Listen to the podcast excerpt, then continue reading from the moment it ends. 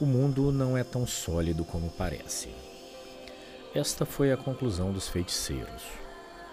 Eles concluíram que tudo que é visto de forma aparentemente sólida é apenas uma percepção, uma interpretação do mundo real, que é, na verdade, um composto de energia. É mais ou menos o que Einstein falou, só que não identificado através de cálculos, mas pela visão. Tudo é energia. Entender que esse é o mundo real é essencial para começarmos a caminhar pelas sendas dos conhecimentos do nagualismo. Conhecimento que nos foi deixado aí por Carlos Castaneda em sua obra. Olhe para você mesmo. Se pergunte o que você realmente é. Seria você um corpo físico, uma descrição, um nome, as roupas que você veste, uma consciência com personalidade? um conjunto de pensamentos ou algo mais que nos foge ao que é dito de forma ordinária que somos. Para a ciência, o conhecimento do mundo social, nós somos um corpo físico, somos os limites que podemos tocar. Os pensamentos para a ciência são produtos de parte desse conjunto biológico.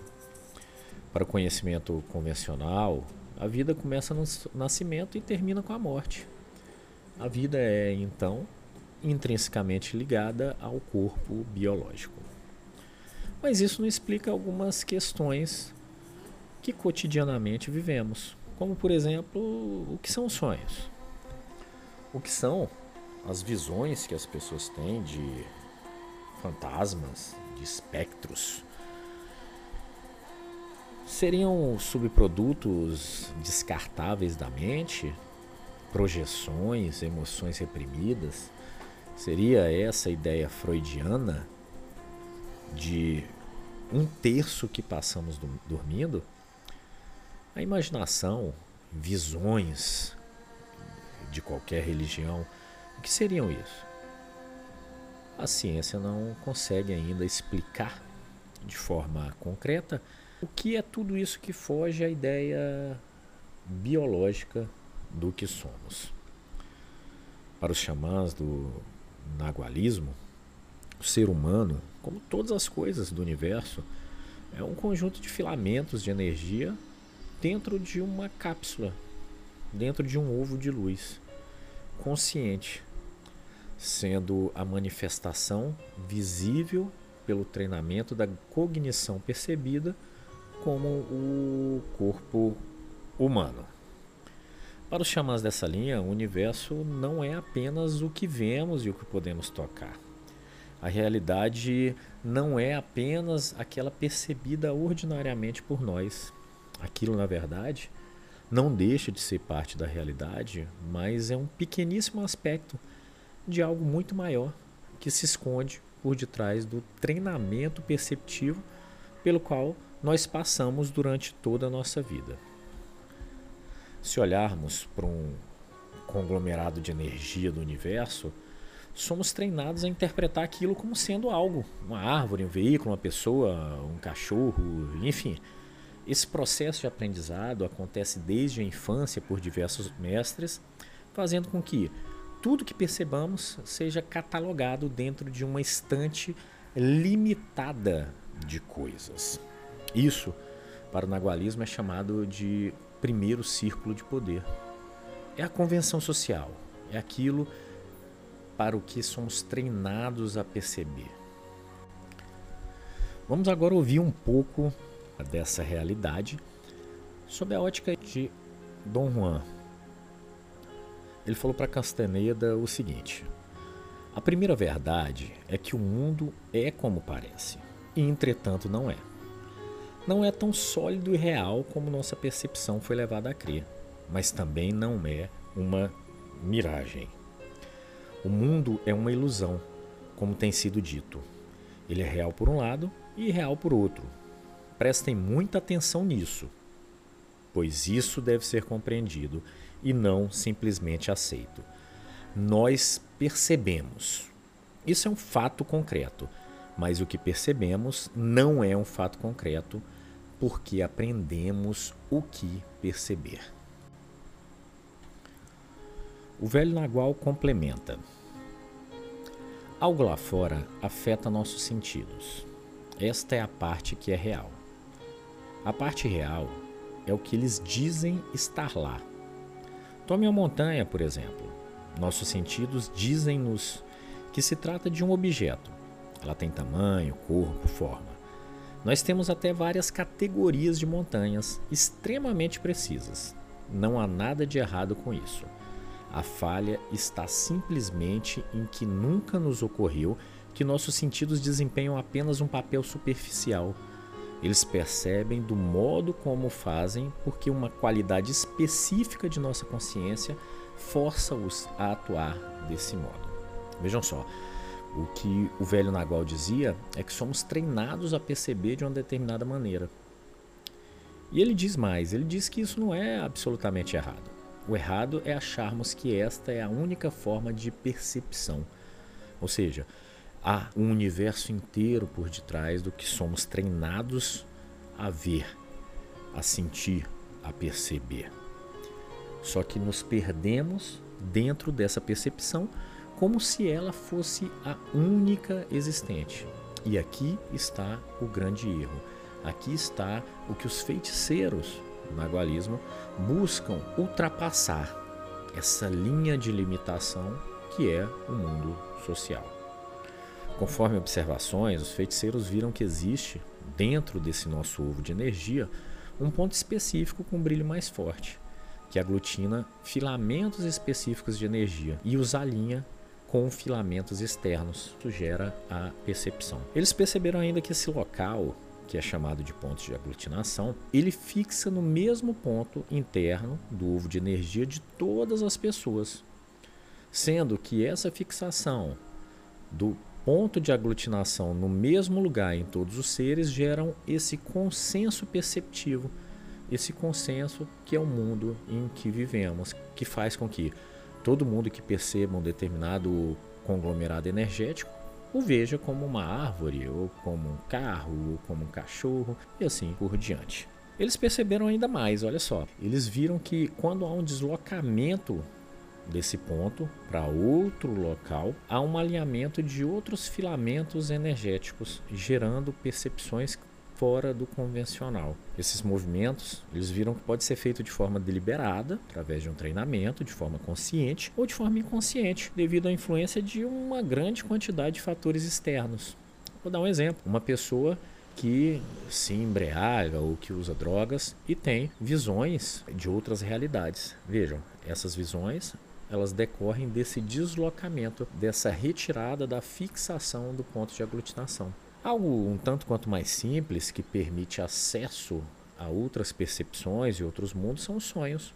Nos sonhos, eles viram que esse ponto de aglutinação fica frouxo, indo de um lado para o outro. Mas vejam, também não é de forma deliberada na maioria das pessoas. E aí entra um dos objetivos do nagualismo, que é controlar esse movimento do ponto de aglutinação. Os xamãs entendem que, como nós somos capazes de movimentar esse ponto de forma deliberada, nós devemos aprender a fazê-lo e utilizar todo o potencial perceptivo humano, sendo que a percepção é um dos pontos centrais do porquê da nossa existência. Sim, eles acreditam e testaram isso de forma prática, que nós podemos acessar diversos mundos. E por que não fazê-lo se há essa possibilidade?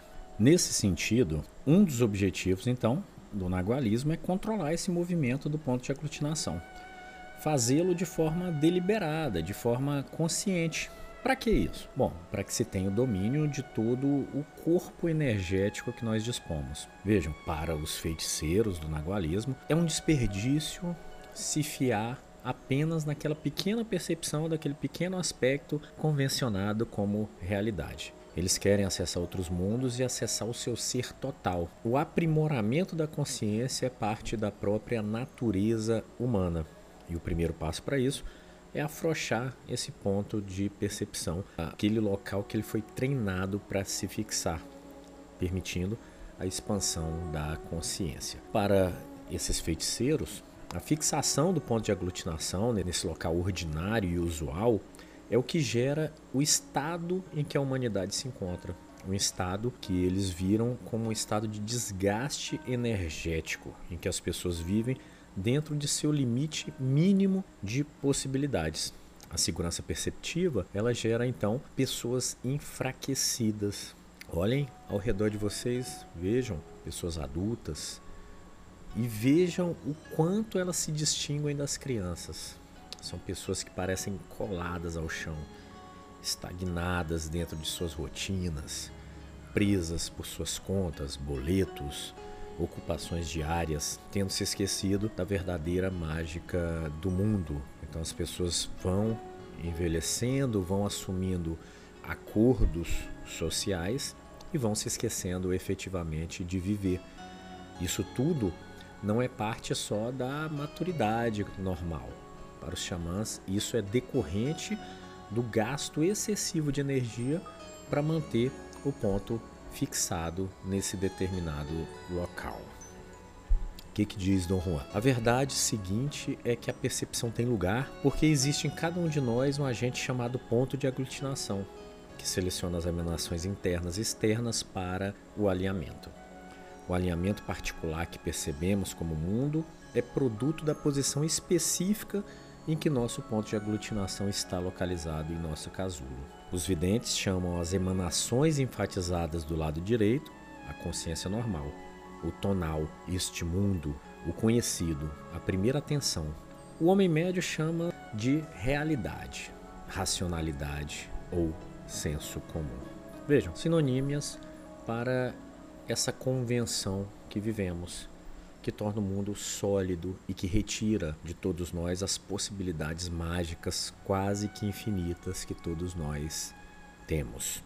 O que sobra são contos de poder, são filmes, são ilusões, talvez como uma memória do que um dia já conseguimos fazer e hoje, fixados como estamos nessa convenção social, não conseguimos mais. Então, a humanidade trocou a sua natureza mágica por um mundo de objetos. Um mundo um pouco mais seguro, claro, mas um mundo que reduz o ser mágico que é o ser humano em um ser convencional que é a humanidade atual.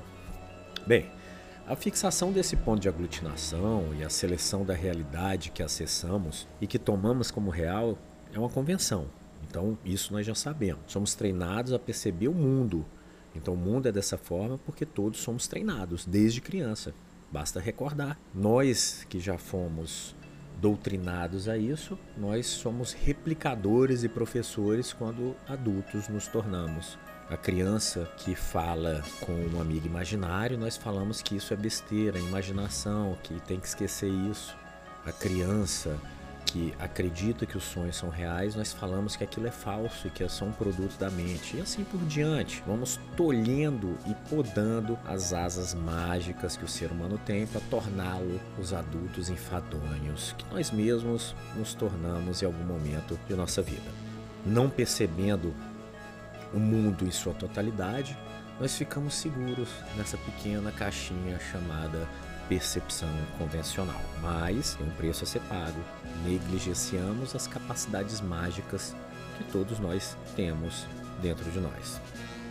No entendimento do nagualismo, todas as emanações energéticas fluem desde um centro do universo, que eles chamam de águia, é só uma alegoria, porque eles viram esse centro energético e os primeiros videntes viram aquele reflexo como se fosse uma grande águia, mas não é antropomorfização de uma força, nem nada disso não. Essa, na verdade, a visão do nagualismo, ela se distingue da visão cristã, porque essa força geradora é impessoal. Ela não concede bênçãos, graças, também não concede castigos. Ela não é antropomorfizada o ser humano ele tem o mesmo valor do que qualquer coisa nesse universo.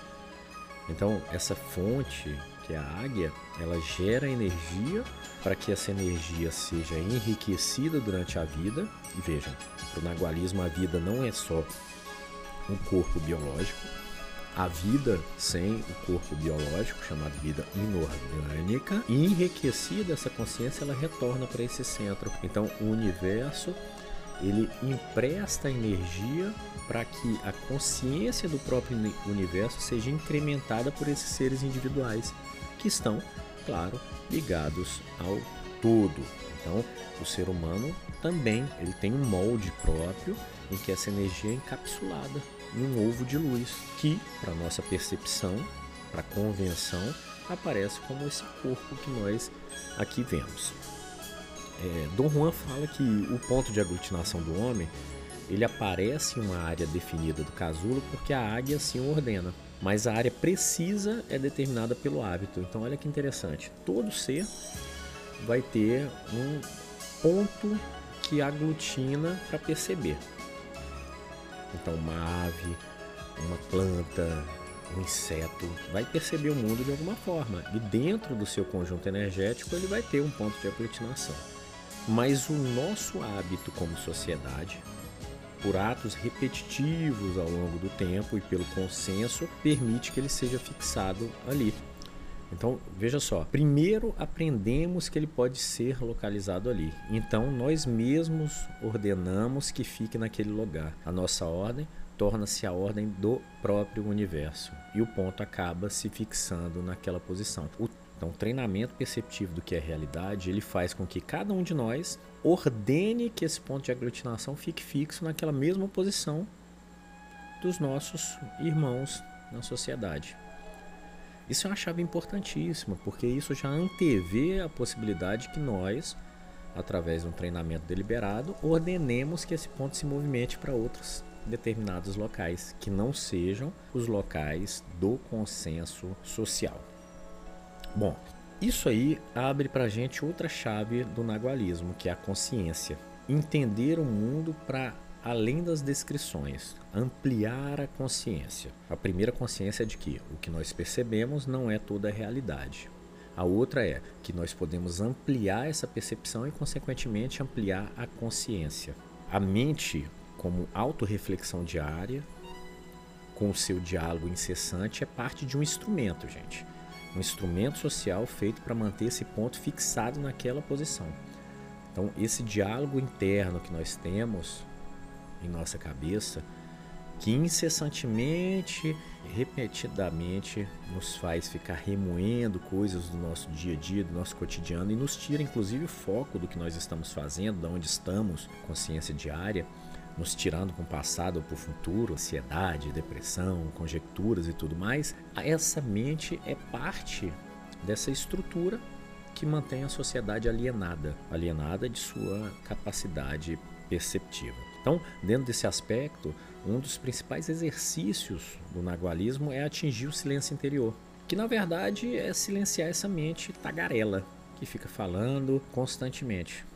Isso é sincrônico com a diversidade de outras religiões e práticas místicas. É um trabalho que serve para incrementar a percepção. Então percebam, é, silenciar essa mente convencional é parte do exercício que leva ao deslocamento do ponto de percepção de forma deliberada, de forma consciente, possibilitando que se percebam novos mundos e com isso que se incremente a própria consciência, ou seja, é um retorno das capacidades mágicas do homem. Os desgastes gerados pelo diálogo interno, eles são extremos. E todo esse desgaste significa gasto desnecessário de energia. E gasto de energia significa manter aquela pessoa que desperdiça sua energia em uma situação de cansaço constante, ansiedade, depressão,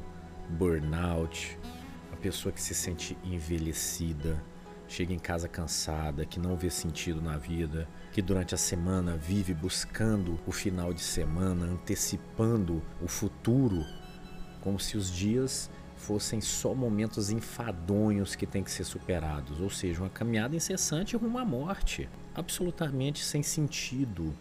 A vida se torna um marasmo repetitivo, sem que se tenha energia necessária para se ter consciência. Vejam só, da onde brotam os sentimentos todos? A raiva. Quando uma pessoa está com raiva de alguém, isso brota do diálogo interno. Conjecturas, a mente começa a pensar, fazer ligações, fazer correlações, muitas vezes irreal, fazer conjecturas e isso vai desperdiçando energia. Além de tirar a pessoa do momento presente, faz com que ela tenha jorros energéticos que a deixam cansada, estagnada. Perceba, você mesmo, quando briga, quando discute com alguém, ou quando se lamenta por um amor perdido, ou mesmo quando fica conjecturando sobre possibilidades que perdeu, isso gera um desgaste energético. Isso lhe retira do presente e isso te deixa em uma condição de subvida, onde você vive só na automaticidade do dia a dia.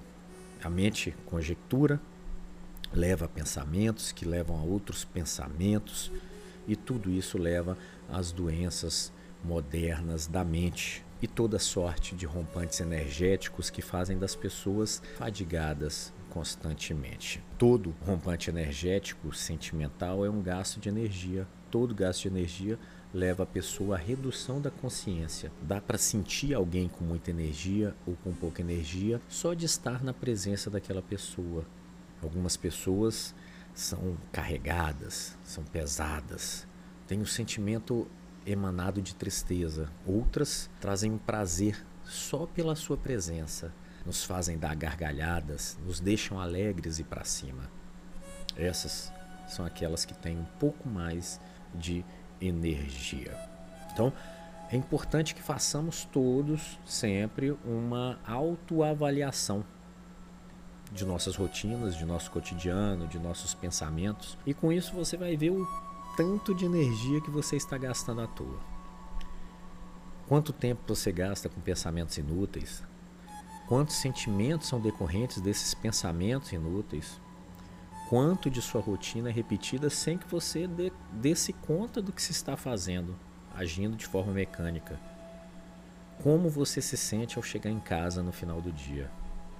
Energizado, alegre ou só procurando a cama para deitar? Como são seus dias? Você deseja que o final de semana chegue muito rápido?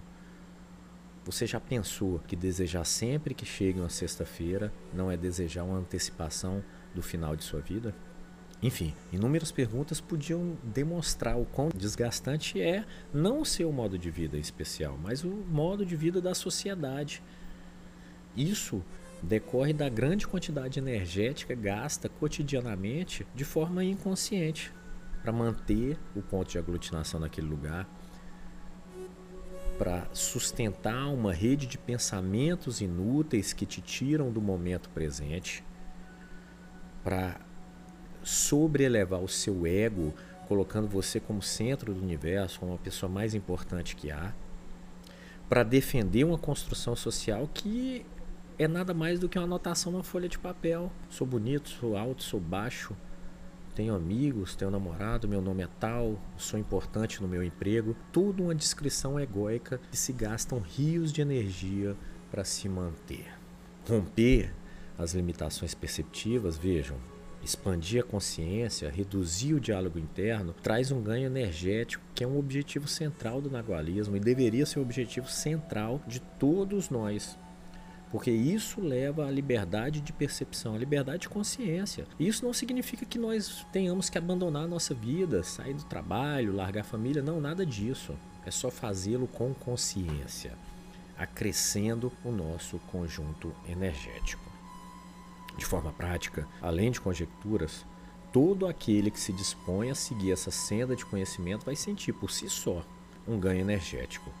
E o ganho energético vai trazer uma revolução na própria vida. É impossível eu falar para vocês quais são as consequências, mas eu garanto que as consequências serão prazerosas. Fisicamente, eu posso dizer que uma pessoa que começa a rever seus atos e torná-los em atos energéticos vai sentir mais viva, uma vitalidade, vai sentir energia, vai reduzir os sentimentos de ansiedade, depressão, vai ampliar a consciência do dia a dia, o prazer de coisas simples, ver o céu, ver o sol, ter uma vontade maior de viver. Não viver por uma sexta e um sábado, por um sextou, mas viver pelo dia de hoje. Tudo, absolutamente tudo, nós vamos ver no decorrer das práticas aqui, é questão de energia. Se há energia disponível, se ela está comprometida. Essa é a conclusão que chegaram esses xamãs há milhares de anos atrás, observando os seres humanos em sua composição energética. Ter energia disponível permite mudanças, alterações de rotina, fugir de sentimentos depressivos. E a falta de energia faz com que a pessoa se sinta estagnada, presa pela rotina, sem consciência de seus atos, achando que não pode mudar o seu próprio destino, achando que aquilo é tudo que é reservado para ela. Encerrando aqui, digo para vocês que nos próximos episódios falaremos sobre aspectos específicos desse conhecimento e exercícios práticos que podem ajudar você, caso siga, a experimentar para além de palavras a revolução possível para cada um de nós.